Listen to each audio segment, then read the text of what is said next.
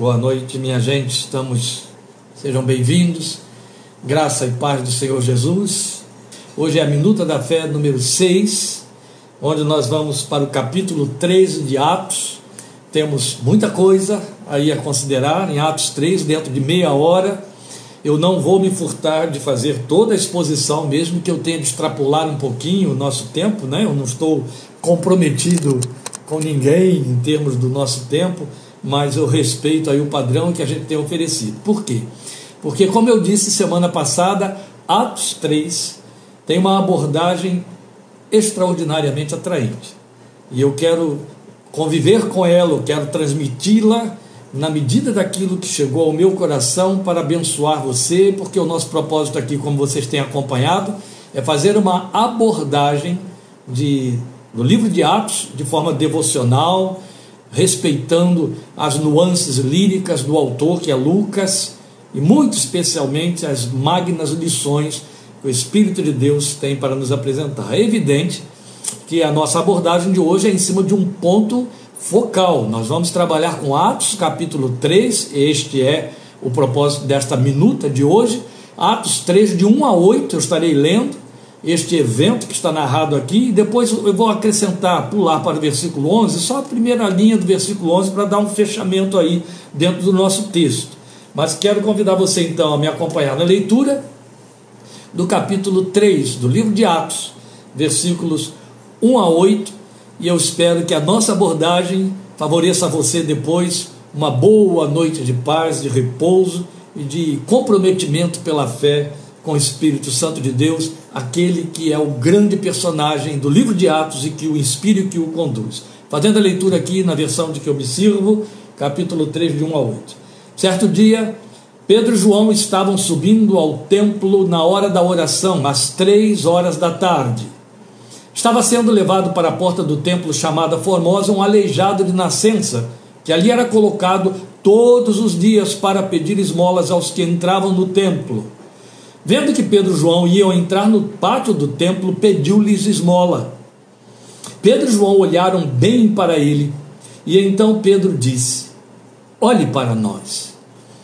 Ainda não é o momento da nossa abordagem, mas eu não quero deixar passar essas filigranas de detalhes significativos da narrativa do texto. Veja, nós temos aqui uma ênfase que não podemos deixar passar batida, quando o texto diz para nós que Pedro e João olharam bem para ele. O texto não diz apenas olharam para ele, mas olharam bem para ele.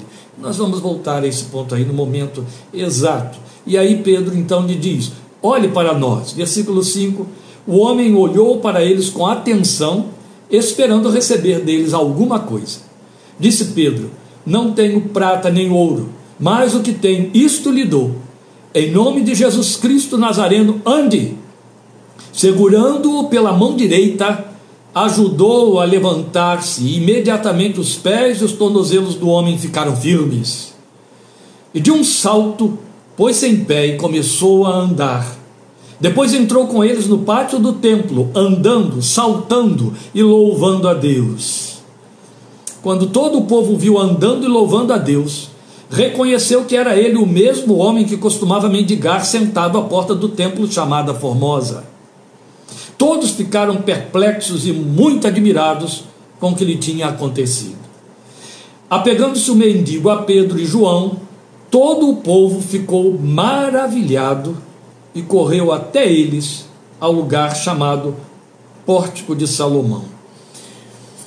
Meus queridos, não é a nossa proposta nesta avaliação aqui, desta narrativa do capítulo 3 de Atos, o que eu vou dizer neste momento, mas eu não posso perder detalhes ricos que saltam diante dos nossos olhos. Você percebeu que Lucas se deu ao trabalho de descrever o nome das portas de acesso ao templo?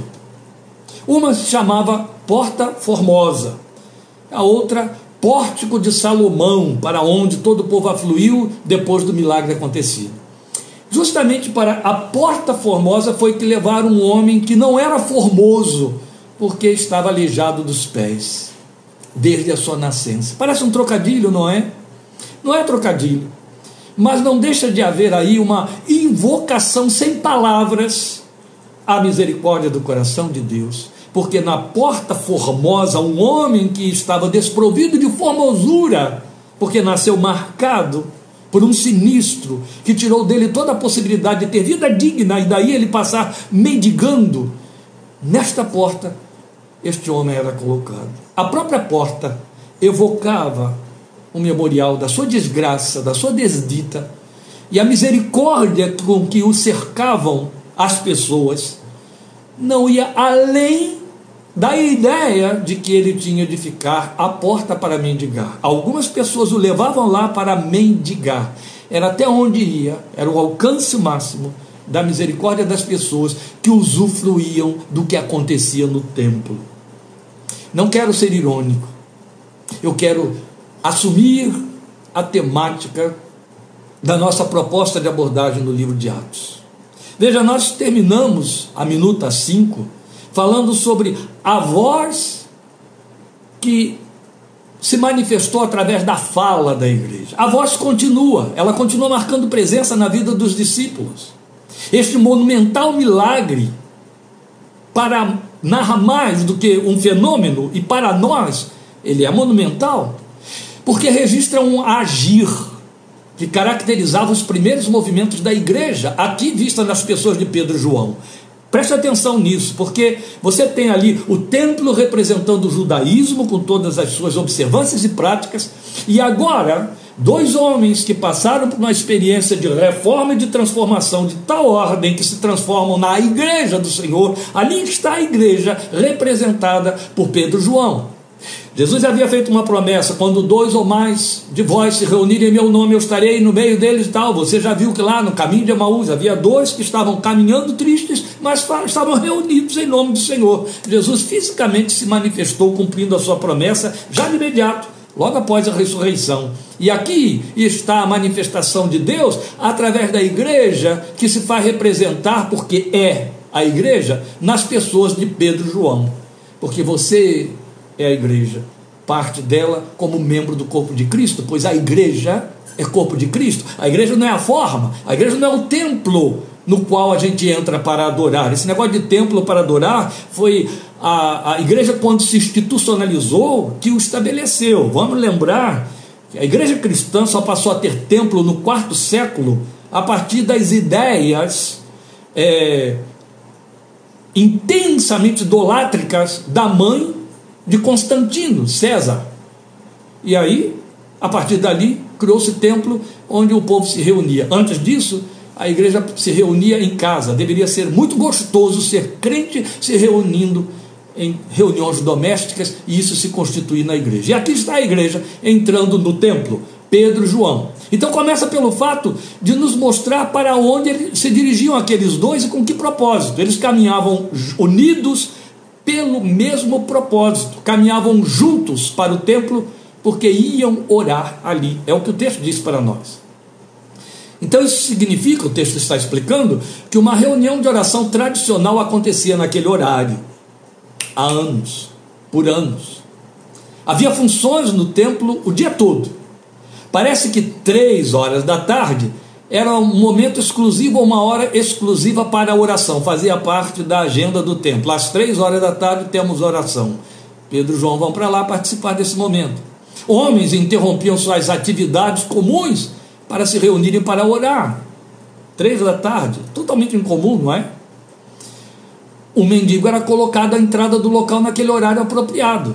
Quem sabe Seria mais fácil alcançar misericórdia da parte de quem estava indo buscar para si a misericórdia de Deus. Por isso também este seria o seu horário preferido. Oh, mas há tanta coisa aqui nas entrelinhas que eu não tenho tempo para abordar e eu desejo, oro e espero que o Espírito de Deus lhe dê entendimento sobre estas coisas que estão nas entrelinhas. Apenas quero pensar aqui para dar a você material para pensar o fato de que este homem estava impedido de entrar até mesmo para orar, porque a lei, a carta magna do judaísmo, o impedia.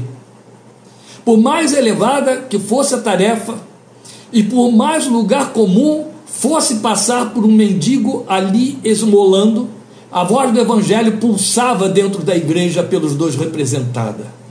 E é esta voz que os faz ver Luiz Moller um desafio. E como reage a ele.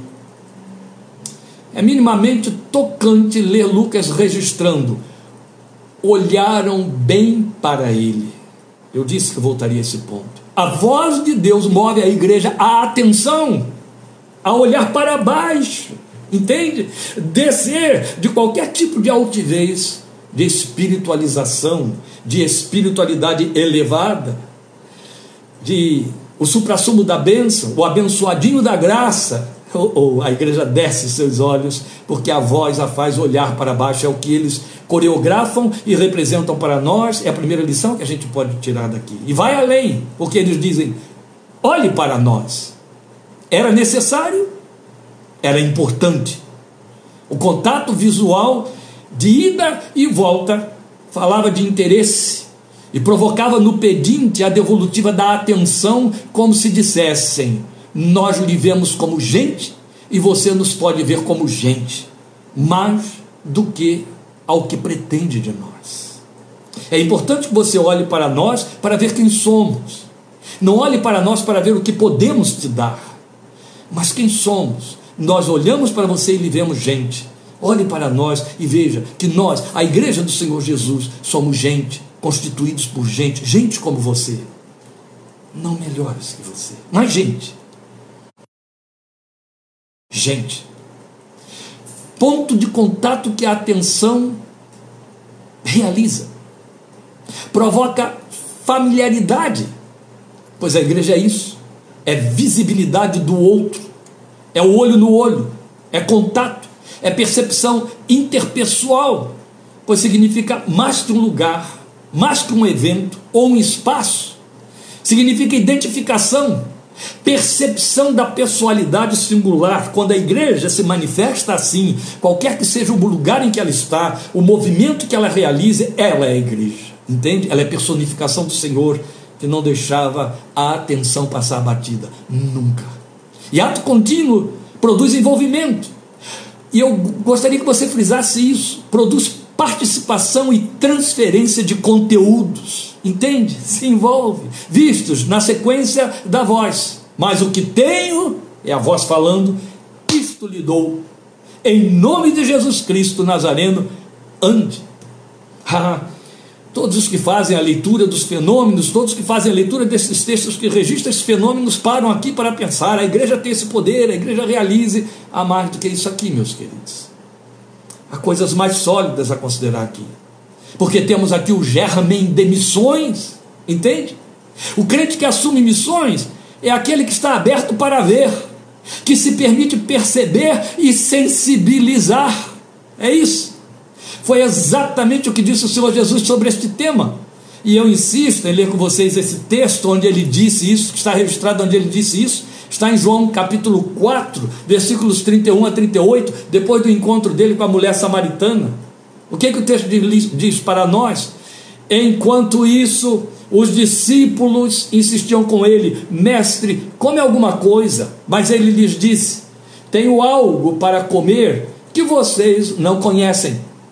Então os seus discípulos disseram uns aos outros: Será que alguém lhe trouxe comida? Disse Jesus: a minha comida é fazer a vontade daquele que me enviou e concluir a sua obra.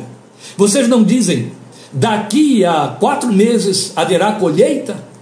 Eu digo a vocês, abram os olhos e vejam os campos, eles estão maduros para a colheita. Não há igreja, meus queridos, ou confissão individual de cristianismo dignos de crédito fora desse espírito, da capacidade de levantar os olhos e ver com propósito e ver de forma a se envolver. Voltando ao texto de Atos 3, quanto significado se reveste, de que quanto significado se reveste esta fala, por seguir-se a informação de que algo poderia e deveria ser dado, ainda que não exatamente o pretendido e esperado pelo pedinte. Pedro assumiu não ter o que o homem esperava dele. mas também assumiu ter um acesso, ter um recurso espiritual que o outro sequer supunha possível ou que lhe faltasse.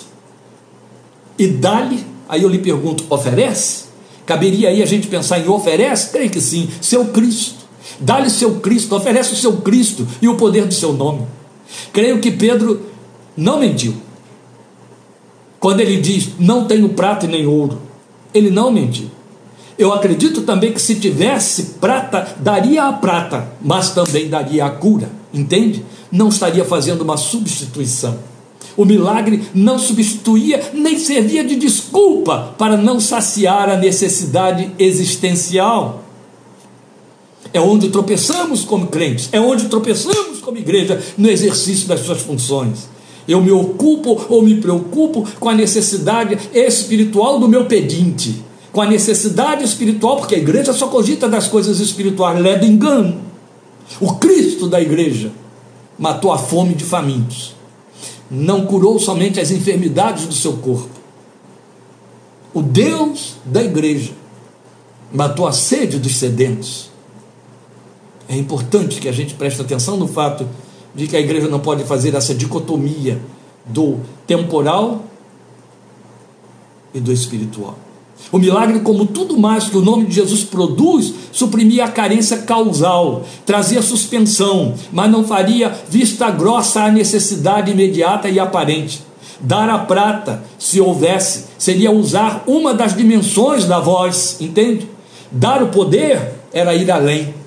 Não era substituir uma ação pela outra, porque a voz ensina aos discípulos que a fé tem compromisso com obras. Há pouco tempo citamos isso, está lá em Tiago 2,17, de que serve eu dizer para aquele que tem necessidade, vá em paz, você está faminto, que Deus te supra, que Deus te sacia a fome, que Deus te sacie a sede, e não lhe der nada para que esta fome e essa sede sejam saciadas. Tiago diz: essa fé sem obras é morta.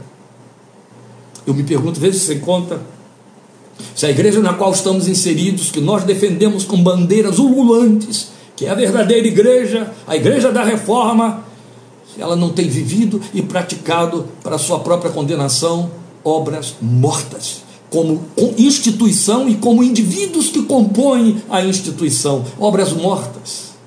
Espiritualiza muito, entra lá, canta, saracoteia, e às vezes ao seu lado o faminto está ali, ó, pálido, desfalecendo de necessidade, cujo nome não conhecemos, porque falta a igreja olhar para baixo e dizer para ele: olhe para mim. Falta a igreja fazer o que Pedro e João, a igreja primeva, fez: olhou bem para ele, olhou para prestar atenção, entende? Para ver detalhes. Isso é igreja. E você é igreja quando esse Espírito dentro de você atende a voz, que é o próprio Espírito de Deus dentro de você falando. E como a praxis da voz não se reduz a verbalizações, o que se segue é tão surpreendente quanto o discurso, ou mais.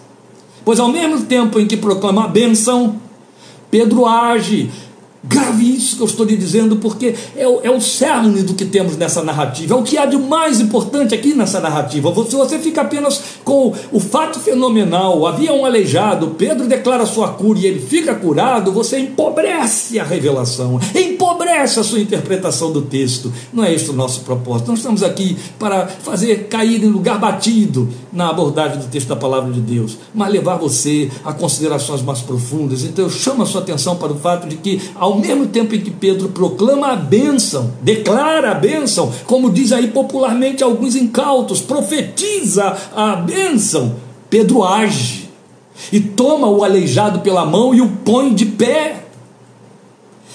É aqui onde temos a prova de que se o discípulo tivesse prata, ele a daria tanto quanto a cura pois ele evoca a bênção de Deus para que ponha o homem de pé, e outro tanto ele se envolve para também pôr o homem de pé. Você entende? Igreja é isso.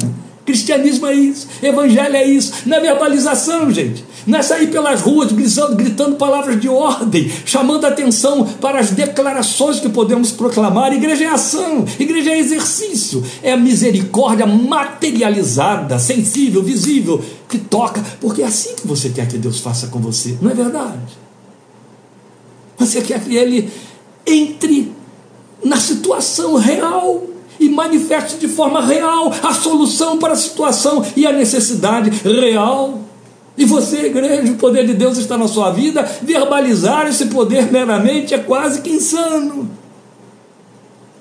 Algo mais que a compaixão transforma em combustão ou combustível para que você realize mais do que fale, ou realize ao mesmo tempo em que fala, ao mesmo tempo que proclama, entende? Que imagem sublime! Ela está revestida de significado muito eloquente, é como se dissesse, ou como se Pedro estivesse dizendo: O Nazareno te põe de pé, e quero tanto que isso ocorra que eu também vou te pôr de pé. É lindo. Deus e o homem juntos, na mesma ação, Deus, Cristo e a igreja na mesma ação, que é movida pelo mesmo propósito. Quase no ato de Pedro nós podemos entender uma santa proposta. Se ele não o fizer, eu já estou fazendo a minha parte. Você suporta isso? Eu espero que sim.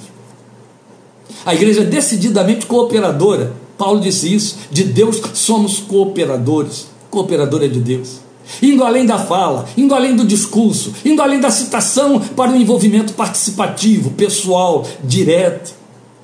Algo que nos faz traduzir o ato como quem o ouvisse dizer: Quero tanto que meu Deus o abençoe, que eu também vou abençoar você.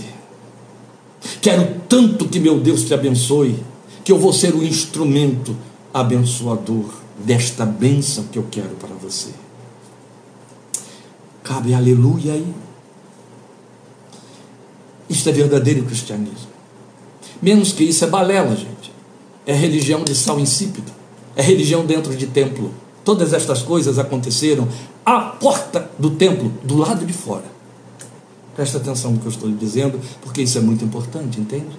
Nós estamos regredindo ao longo dos séculos da reforma religiosa a, uma, a um cristianismo templário onde tudo acontece do lado de dentro. Quando eu me convertia, há 49 anos atrás, completei sábado, 49 anos de confissão a Jesus, uma das primeiras coisas que eu aprendi e que caiu em lugar comum na, nas declarações aí dos crentes foi: somos sal da terra, não sal do saleiro. A igreja dentro do templo é sal no saleiro. É isso. Não tempera nada, não dá sabor nenhum. E sobre a cena levanta-se um outro pensamento inquiridor. Quero que você raciocine comigo, meu querido. Em qual momento agiu o poder do alto? No ato da proclamação ou no ato do agir do discípulo? Qual voz foi ouvida primeiro? A que discursou? A que verbalizou? Ou a que transformou o discurso em ação, no pegar pela mão e pôr o homem de pé? O texto não diz. Eu tenho a minha resposta, vou guardá-la para mim. Que você busque a sua. Amém? Medite no texto, ore sobre ele, chegue à sua própria conclusão. E a sublimação da cena não poderia ter outro desfecho. Para muito além da cura física foi a cura moral, a aniquilação da desonra. Pois a lei decidia que aleijados estavam proibidos de entrar no templo. Pelo menos aquele ex-aleijado aprendeu que Deus não estava no templo, onde a vida toda ele foi impedido de entrar. Deus estava na igreja, mas não no templo. E ele o encontrou do lado de fora, porque a igreja estava do lado de fora do templo. Eu dou o meu aleluia. Eu gostaria que você pudesse dar também. Ele se levantou um adorador. Isso é lindo, né? Que o texto diz que ele, ao se levantar, ele anda e salta, e é andando e saltando, que aí ele entra no templo para bendizer a Deus. Então, ele se levanta um adorador e entra no templo. Preste atenção no que eu lhe disse. Ele não estava dentro do templo como aleijado, não era porque não podia ir até lá. Quem o levava até a porta poderia pô-lo do lado de dentro. É que a lei proibia. A lei que fazia as coisas acontecerem dentro do templo, entendeu? A lei de Moisés, aquela em que o judaísmo estava firmado há 1500 anos, ela proibia que um aleijado entrasse no templo que Salomão construiu, que agora Herodes reergueu com toda a sua suntuosidade. O máximo que ela permitia era chegue até a porta, não entre. E se ele entrasse, eu questiono se ele acharia Deus e cura lá dentro a não ser que Jesus estivesse lá. Mas Jesus estava do lado de fora com Pedro e João, porque Jesus estava na igreja. Aleluia, eu digo de novo. porque a igreja ali representada por esses dois, manifestou a essência da voz, que tanto restaura quanto faz inclusão do marginalizado e efetiva sua participação. Vou lhe dizer algo para você levar essa noite com você para sua cama. Quando a igreja se limita apenas no efeito fenomenal e não trabalha a transformação do indivíduo, ele fica com todo o fenômeno numa memória que cai em amnésia, não muda, não muda e depois os seus aleijões espirituais, morais, voltam a tomar posse e a acontecer. Quando a igreja cumpre as duas funções, a transformação em geral, entende? Uma última visão desta esplêndida cena, e eu ainda tenho cinco minutos, olha como eu estou comedido hoje, né?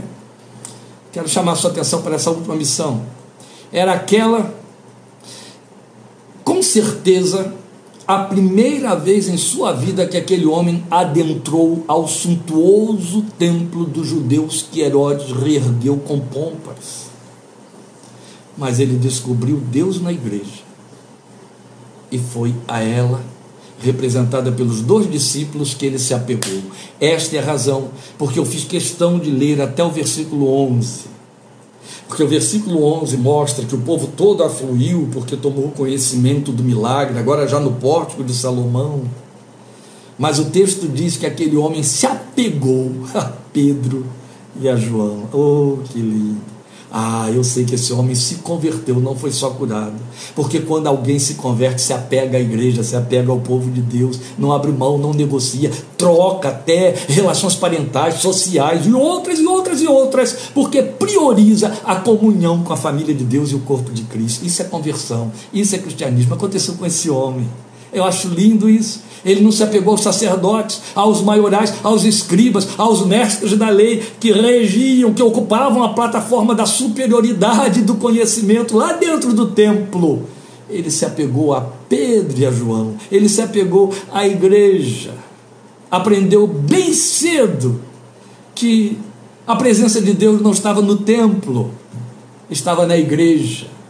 Se a igreja entra no templo, aí a presença de Deus entra com ela, porque Pedro e João entraram lá também, entende? Mas quando a igreja sai do templo, Deus sai também de lá. Por isso tem que ter cuidado com essas historinhas tolas, pessoas que não romperam raízes tradicionais e, e outras coisas mais, de considerar que o templo é casa de Deus. Casa de Deus somos nós, está escrito em Hebreus 3,6. Aquele homem entendeu isso, ó nos primórdios. Casa de Deus somos nós. Casa de Deus era Pedro e João. Se apegou à casa de Deus, se apegou a Pedro e a João.